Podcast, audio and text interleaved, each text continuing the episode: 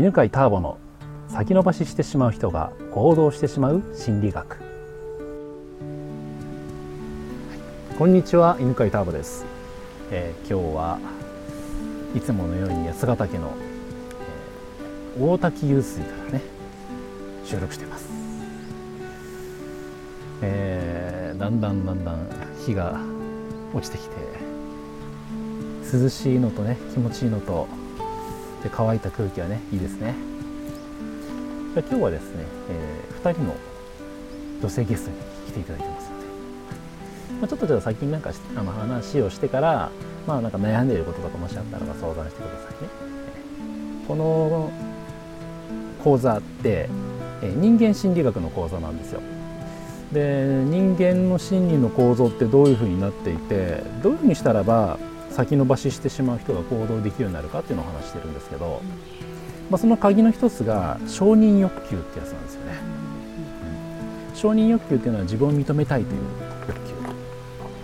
求。で、えー、自分を認めると何が手に入るかというと自信が手に入ります、自分のことを認めたらば自信がついて。で自信がつくと行動がどんどんできるようになるんですよね。でこの承認欲求というのはコップが2つあると思ってください。自分のコップがあるんです、うん、もう一つは他人に対してのコップがあります、うん、えー、このコップはですね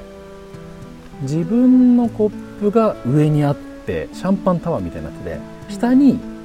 受け皿みたいに他人の絵の承認というのが自分のことを認められるようになると他の人のことを認められるようになるんですよね。逆に、え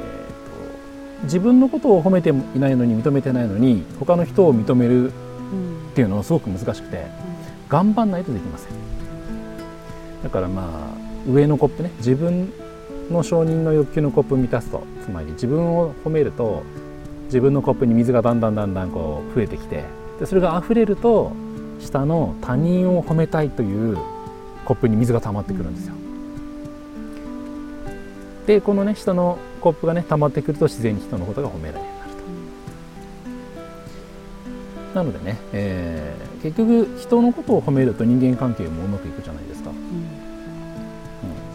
ん、ね、人のことをけなす人よりも人のことを褒める人の方がうまくいきますよね。うん、でその鍵というのはやっぱりね自分をいかに褒めるかっていうところにあるんですけどどうしてもね先延ばしとかしちゃいますよね、うん、で先延ばししてる時って自分を責めてしまうので上ににある自分を褒めるという承認のコップがいつもねこうカラカラの状態なんですよね。うん、ということで、まあ、今の話を聞いてもいいですし何かねこう自分がなんか先延ばししてしまうこんなことがよくあるんですみたいななんか悩みがあったらね役立つこう思いついたこと言おうと思うので何かありますか？えっ、と夫との関係を良くしたいと思っていろんなセミナーに出たりとかして、うん、今度こそ行動しますって約束して帰るんですけれども、うん、いざ夫の前に立つと、うん、やっぱり恐れが出てきて怖いですよね。そう実行することができなくて、いつになったら行動するんですかって言われてしまうんですけれども、自分の中でもしようと思うんですけれど、ぱりものすごい恐怖、出てくるんですよね。ですよね、うん、そうすればいい関係が出てくるっていうのは見えてるんですけれど、やっぱりこう一歩踏み出すのが怖い、どうしたら一歩踏み出せるのができるのかなっていうのは、うん。知りたいですね。はい。えー、難しいのって自分個人の問題っていうのはただ自分がやればいいだけだから難しくないんですけど、相手がいる時はね難しいですよね、それやったらばこんな反応が返ってくるんじゃないかと思って怖くなったりとかして、でそういう時に今ねおっしゃったのはそのいつやるんですかって他の人が聞いてくれて、でいつやりますって決意とかしますよね、でも実際できないじゃないですか、それって何回か繰り返してます？はい。ああ。それね繰り返せば繰り返すほど自己承認がどんどん下がっていってますます行動できなくなるんですよね。で行動できなくなると大体みんなやってしまうのはさらに強い決意をするんですよ。次こそはって。でみんなの前で宣誓したりとかしてね。うん。でまあできればいいんですけど、まあ、大体そういう人はまた繰り返してできなくなってしまうんでどんどんそこに対しての自信を失っていってるっていうのがね、うん。パターンだと思うんですよ。でそういう時はね人って同じことを繰り返したいんだっていうのを知っておくといいんですよね。でこれねあの安全欲求といって安全欲求っていうのは安全でいたいとか安心したいっていう欲求なんですけど、どうやったら安全や安心が手に入るか。それは同じことを繰り返すことなんですよ。同じ状態を続けること、ね、獣道の法則というのがあります。獣道は何でできるか。獣が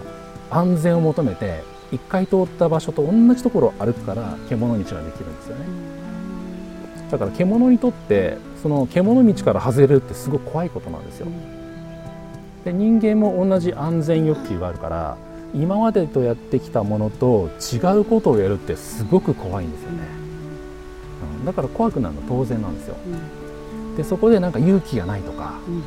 あなんで自分ってやろうと思ったのにできないんだろうって責めると今度は承認欲求まで満たされなくなって自信がなくなってしまうので、怖いし自信がないから動けなくなっちゃうんですよね、だから、ねえー同じことを繰り返したいっていうのは自然なことなんだって。で自分にこうその気持ちに寄り添ってあげるといいんですよね、うん。つまり同じことを繰り返したいということは今までコミュニケーション取ってこなかったわけですよね、うん、全然取ってこなかった。ちょっとだけです。ちょっとだけそうそう。だからそのちょっとっていうのを続けたいのが自然なんですよ。それ以上とかそれより深いコミュニケーションを取るのは怖いんですよね。はい。うん、それは悪いことじゃなくてそういうものだって知っておくといいですよね。でもう一つはじゃあどうやってその獣道から外れるかなんですけど、違うルートを通るのは怖すぎてできないんですよ。うんだから一歩だけ外に出るんですよ。うんで例えば道があるじゃないですか。12歩3歩目をいつもと違うところを踏んで4歩目は元に戻るみたいなそれくらいだったら怖くないですよね。はいうん全く違うルートを通ろうと思うと怖くなっちゃうからちっちゃな本当にちっちゃな行動の変化でつまり安全欲求が刺激されないような変化がいいんですけどさあどうでしょう？じゃあ今の話聞いてもらって。今まではどんな変化を起こそうとしてました？大きな変化を起こさないと自分は変わらないと思っていたので もう思い切るしかないって思ってました、ね、思ってました。えー具体的に聞いてもいいですか？それどんなことをやろうと思ってたんですか？具体的に。具体的に。いやハグをしろとかって言われて ハグできないしでももうそれをするしかないのかなとか 握手しかできないんですけど。それ相当な違う道ですよね。い。あもううん。怖いの当然ですよね。だから約束しても「できた?」って言ったら「いやまだできてないの」って。うそうそうそう。じゃあ一歩だけ外違うっていうねっていうくらいの小さな変化だとしたら何がありますかね？